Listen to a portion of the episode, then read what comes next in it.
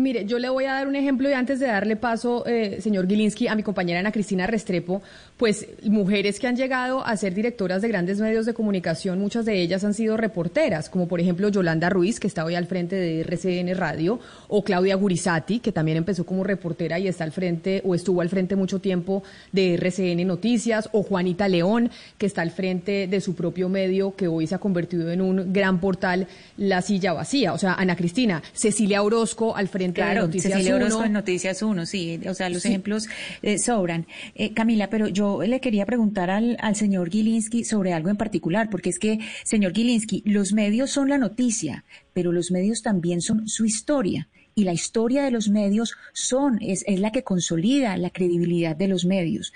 En el momento en que renuncian las grandes firmas como Blado, como Ricardo Calderón, como eh, Antonio Caballero, María Jimena Duzán, es como tumbarle los pilares a un edificio. ¿Cómo es posible que un medio se dé el lujo de, de dejar ir a quienes han consolidado un nombre y un prestigio? Es que nadie lo sacó. No, nadie lo sacó, pero si a un medio se le van sus grandes nombres, el medio tiene que luchar por ellos, porque es que el prestigio y el nombre, la credibilidad, la construyeron ellos. Ellos son la historia. La historia de los medios es su credibilidad, es la que erige la credibilidad. Pero te hago una pregunta, ¿cómo defines credibilidad? Credibilidad es lo que uno logra durante los años para que los para que los lectores, las audiencias confíen en que uno les va a decir la verdad, en que uno va a verificar y va a contrastar la información. Así es como se gana la credibilidad, credibilidad en los medios y así fue como se levantó Semana.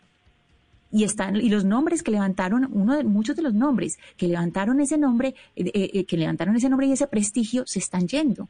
Entonces uno pensaría, un gran medio que hace, lucha por esos nombres para que continúen esos pilares que han construido la historia y la credibilidad.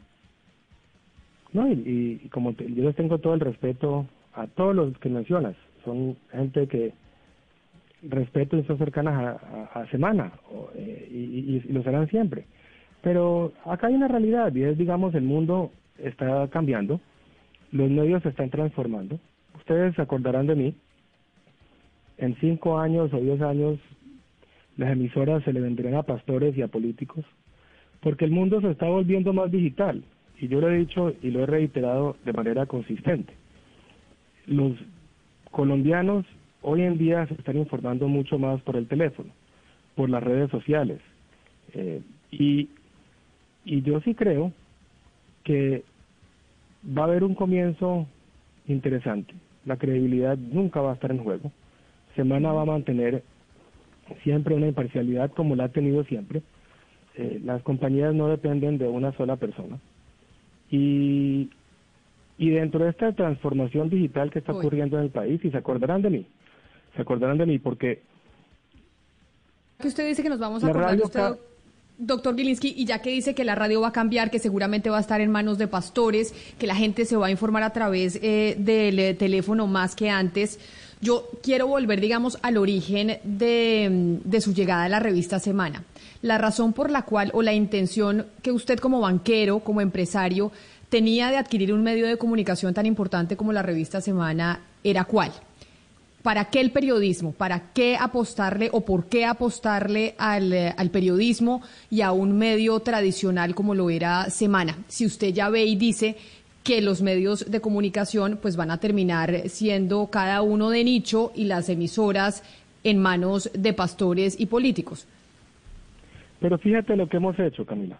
Nosotros, a través de, un esfuerzo grande digital, de redes sociales, del portal, también hacemos entrevistas igual que, que hacen ustedes. Entonces, lo que, lo que yo estoy diciendo es la las infraestructuras que llevan 100 años. La radio creo que lleva más de 100, la televisión casi 100 o, también 100. Y, y, y, y, todo evoluciona. Yo, yo, yo le decía esta mañana a la redacción, por ejemplo, a la gente que le gustaba hace 100 años ir en tren de vapor, porque les gustaba cómo olía el vapor. Pues eso es anhelar una cosa que, que va a cambiar.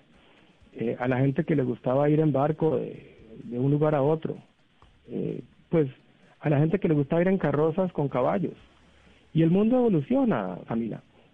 Entonces, tecnología que lleva más de 100 años va tiene que necesariamente tener una disrupción Y lo que yo pienso que va a hacer eso es los temas digitales, los alcances digitales, uno eh, tratar de mantener monopolios arcaicos, eh, creo que eh, a la larga no funciona. Y lo que hemos hecho es, nos hemos montado en la ola creyendo en lo digital, haciendo mucho lo que hace la radio, lo que hace la televisión, a través de una plataforma plana y eficiente en semana. ¿Qué diferencia hay entre la entrevista que estamos haciendo hoy y las que hace semana en, en, sus, en sus diferentes plataformas? No, no hay ninguna diferencia, solo yo le diría una y tal vez, señor Gilinski, usted me disculpa si le parezco atrevida. Lo que pasa es que hay la sensación de que la revista Semana desde esta nueva línea editorial pues tiene un interés eh, político o no, no lo sé, usted me corregirá a la hora de entregar la información. Yo sí le puedo garantizar ciento por ciento que desde este programa la entrevista que yo le estoy haciendo a usted tiene solo un interés y es el interés informativo, conocer qué pasó con una de las instituciones periodísticas más emblemáticas de nuestro país. Ningún otro y ninguna de las entrevistas que se hace en, nuestro programa tiene un interés político particular de favorecer algún sector ya sea de derecha, izquierda o cualquier partido político. Solo tenemos un interés y es el de informar con el mejor criterio que creemos podemos tener. Yo no digo que eso esté pasando, que en semana esté pasando lo contrario, pero es la sensación que tienen las audiencias de que semana hoy tiene un interés político a la hora de informar.